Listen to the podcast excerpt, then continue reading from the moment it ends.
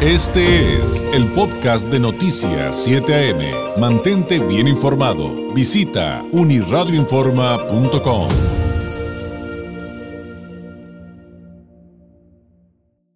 Es miércoles y por lo tanto es día de Migranálisis de Continente Móvil, un espacio donde convergen la migración y la comunicación con un enfoque científico. En esta ocasión con el doctor José Israel Ibarra González, cofundador de Continente Móvil, egresado del doctorado en estudios de migración de el Colegio de la Frontera Norte de El COLEF, candidato al Sistema Nacional de Investigadores, profesor de comunicación en la Ibero Tijuana. Israel, ¿cómo estás? Muy buenos días.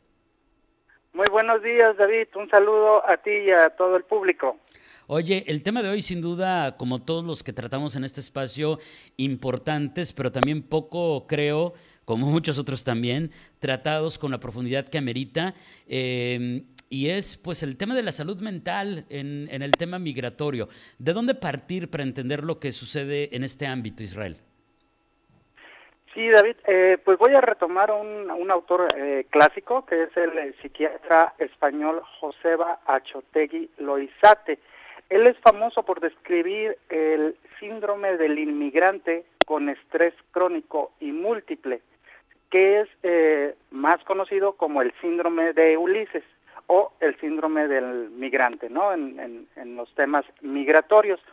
Y bueno, él eh, lo que nos explica, David, es que en el actual contexto migratorio, que en muchas ocasiones llega a ser extremo, se están generando estresores que van a, a, permitir la aparición de este síndrome. Achotegui nos señala que si bien la migración puede traer beneficios como oportunidades en la vida, nuevos horizontes, por el otro lado, pues también trae una serie de dificultades, de tensiones y de esfuerzos para lo cual no muchas personas están preparadas y eh, sobre todo en aquellas ocasiones cuando no lo tenían previsto el tener que salir de sus países.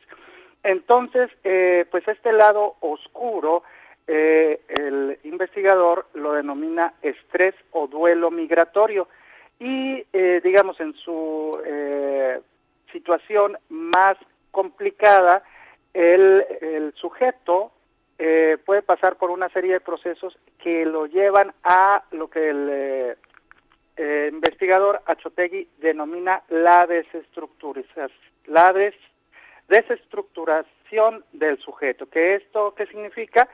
Que bueno, en, llega a carecer de una identidad estable y unificada, ¿sí? Debido a que el sujeto hace su estructuración a través del lenguaje, y a través del lenguaje él percibe y se relaciona con el mundo que eh, lo rodea por las estructuras lingüísticas y simbólicas que al llegar a otro país y sobre todo a otro país donde la lengua es distinta, empieza a tener una serie de situaciones que empiezan a complicar su salud eh, mental, aunado a otras cuestiones que ahorita vamos a ir eh, explicando. Y si bien, eh, David, pues en, en, la historia del hombre hay un todo un antecedente de migraciones con numerosos éxitos, la realidad es que en la actualidad eh, hay un par de combinaciones que eh, son muy complicadas de enfrentar, que es la existencia de vulnerabilidad previa en el sujeto, es decir, que el inmigrante venga ya de salida con algún problema de salud, o con alguna discapacidad y por otra parte que el, el país a donde llegue sea hostil, que tenga políticas antiinmigrantes. La combinación de estos dos supuestos empuja a que se complique su salud mental, David.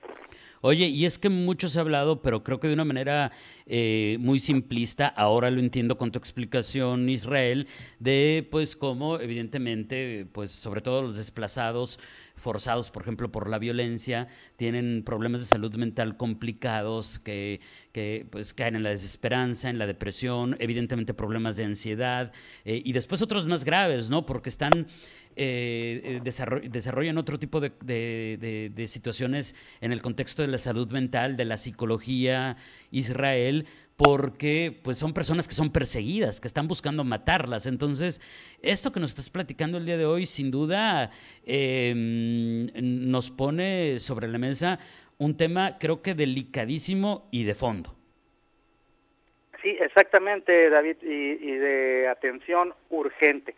Eh, señalarte, bueno, se considera un duelo migratorio eh, porque eh, se pasa por una serie de procesos que pueden asemejarse a la pérdida de un ser querido, con la diferencia que el duelo migratorio no representa la desaparición del país de origen mm. o de los familiares en el lugar de origen y se puede seguir teniendo contacto. Sin embargo, ya no estás en el lugar. Y esto hace que se modifiquen, por ejemplo, estos vínculos con las personas más próximas, que es la familia y que se quedan en el lugar de origen, pero también hay una modificación de la propia lengua, del propio idioma, y, no, y no es necesario que sea específicamente un cambio completo de idioma, puede ser el mismo idioma, pero de un país a otro puede tener variantes eh, significativas, pero también es eh, el dejar atrás tus paisajes, es decir, el medio donde tú creciste, donde tú viviste, la cultura y todo esto que fue moldeado durante tu infancia, lo cual es complicado. Entonces, eh, de acuerdo a Achotegui Loizate, al menos vamos a identificar siete duelos de la persona migrante. El primero es la ausencia de la familia y los amigos, la segunda es la ausencia de la lengua, eh, incluso mencionando esto que, acabo de decir, estas eh, variantes de la, de la propia lengua, también la cultura, es decir, va a haber cambio de costumbres, va a haber cambio de religión y valores, en el caso de la tierra, pues cambian los paisajes, los colores, los olores, inclusive la luminosidad. Eh, algo muy importante, el estatus social, ¿sí?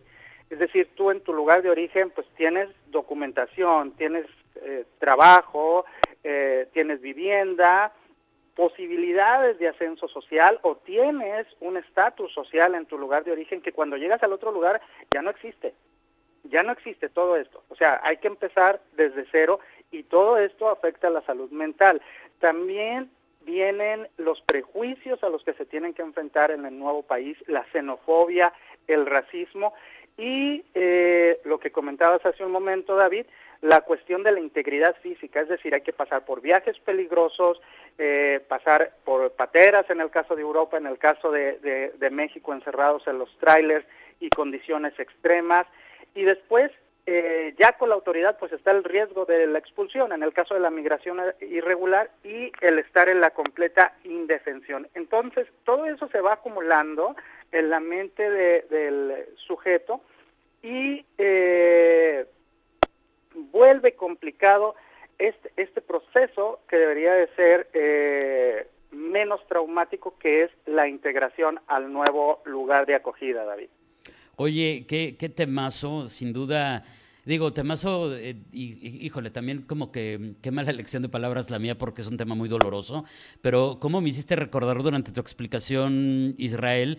Pues esta, hay una canción que seguramente muchos ubican que se llama Solo le pido a Dios este, que, hizo muy famoso, hizo muy famosa, usted, me dirás Israel, ¿de qué estás hablando? Ah, me explico. Eh, la hizo muy famosa, mm, eh, entre otros, eh, Víctor Manuel Ana Belén. Y hay, un, y hay un pequeño verso que dice, desahuciado está el que tiene que marchar a vivir una cultura diferente. O sea, poniendo sobre la mesa el dolor de una persona que por una u otra razón tiene que dejar absolutamente todo. Y retomo el tema, el comentario inicial. ¿Cómo no vamos a entender lo que explica este autor que, eh, nos comenta Sachotegui eh, en el sentido de los efectos a la salud mental de quienes tienen que dejar absolutamente todo? Pero cuando decimos absolutamente todo, hoy entendemos que es más que lo material, Israel. Así es, David. Y hay quien puede, eh, digamos, enfrentar todas estas situaciones y salir de alguna manera estable, pero hay otras personas que se quedan en el sufrimiento constante. Entonces, uh Achotegui retoma a Bowlby, eh, que él nos menciona cuatro etapas de este proceso, ¿sí? El primero es la negación, es decir, el migrante dice, no, no, no acepto el cambio, eh, no es lo mío, no lo quiero aceptar. Luego viene una etapa que es la resistencia. Que es un esfuerzo que supone el proceso de adaptación, el enfrentarte a las dificultades, a los retos de ser inmigrante en otro país, es, es cuando viene la serie de las quejas, de cómo las personas se relacionan en el nuevo país, ¿sí?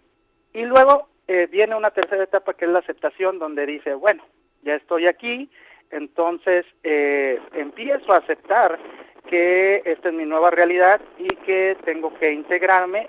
Y finalmente, la cuarta etapa, que no siempre se logra, es la reconciliación afectiva con lo que dejaste atrás, es decir, con lo que dejaste en tu país de origen, pero también con el nuevo país, ¿no? Entonces eh, se acepta lo bueno y lo no tan bueno del país donde estás y también aceptas eh, pues lo que pasó en el país de origen, porque también llega una serie de sentimientos, eh, pues de coraje, por ejemplo, de que tu país de origen a lo mejor no te dio las condiciones para alcanzar tus objetivos de vida, ¿no? Para alcanzar eh, tu estabilidad eh, en todos los sentidos, ¿no? Económica, laboral, de proyecto de vida y eh, hay toda esta serie de sentimientos encontrados durante toda la, etapa del proceso.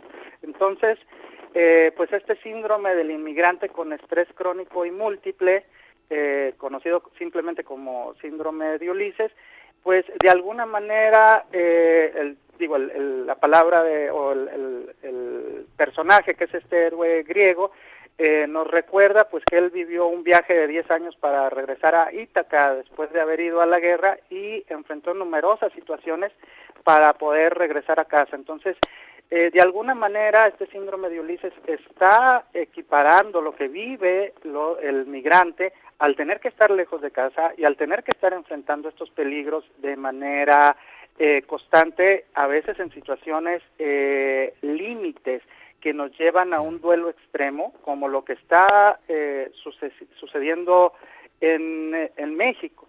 Entonces, eh, esta a veces ausencia de oportunidades, eh, pues es complicada y las personas se quedan eh, solas. ¿Qué, ¿Qué, recomienda finalmente en, en su artículo Achotegui? Dice, bueno, eh, el síndrome de Ulises está en el límite entre lo que es la área de salud mental y lo que es la psicopatología, ¿no? La, atención médica. Entonces él recomienda, eh, por un lado, no banalizarlo, la situación que están pasando los migrantes por parte del área de, salud mental, y por parte de la psicopatología recomienda no medicalizarlo al ser una enfermedad mental.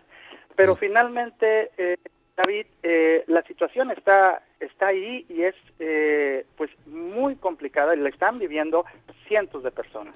Claro, y ya tendremos oportunidad de seguir desarrollando este tema porque creo que se desdoblan muchas otras cosas que de alguna manera ya nos adelantaste el día de hoy, Israel, eh, y me refiero a, por ejemplo, cuáles son los efectos a mediano y largo plazo cuando no son atendidos estos, qué hay de las políticas públicas para atención en materia de salud mental a los migrantes en, en este contexto del síndrome de Ulises, y finalmente qué sucede, por ejemplo, a largo plazo con, con, los, más ni, con los más niñitos y los más jóvenes, eh, pues ya cuando pues tienen que asumir eh, su nueva vida, ¿cómo, cómo les puede afectar, ¿no?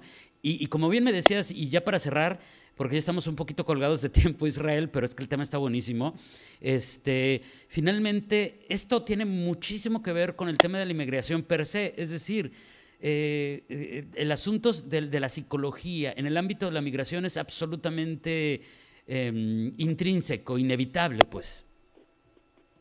Así es, David. Y bueno, eh, un exhorto a las autoridades de salud a que atiendan a esta población que está en condiciones vulnerables. De lo que a mí me ha tocado, al menos en la ciudad de, de, Tijuana, el número de psicólogos, eh, inclusive en el, en el albergue, en los albergues eh, por parte del gobierno, son eh, muy pocos para la cantidad de personas que necesitan una atención eh, psicológica.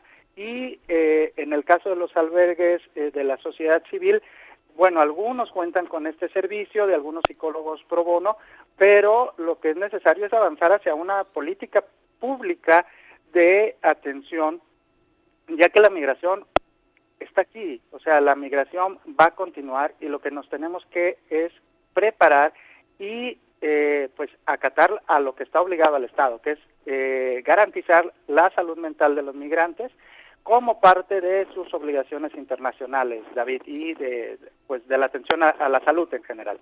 Sí, sin duda. Y como nos dicen también algunas personas del público, pues cómo no entender la parte de, este resentimiento que queda respecto a tu país de origen o tu ciudad de origen por la manera en que está, por, la manera en que te tuviste que ir y hoy estás enfrentando eso tan duro, ese duelo tan que ahora entendemos es mucho más complejo de lo que creíamos. Israel, como siempre, muchísimas gracias. Te mando un abrazo y nos escuchamos muy pronto. Excelente miércoles. Nos escuchamos pronto. Un saludo. Hasta luego. Gracias. Es Israel Ibarra, el doctor Israel Ibarra González, cofundador de Continente Móvil, con el migranálisis de Continente Móvil de este miércoles. Eh, si usted quiere conocer más de la investigación que hacen, eh, la formación y divulgación que ofrecen en Continente Móvil, así los encuentra como continentemóvil.com y como Continente Móvil en redes sociales, Facebook, Instagram, Twitter, LinkedIn.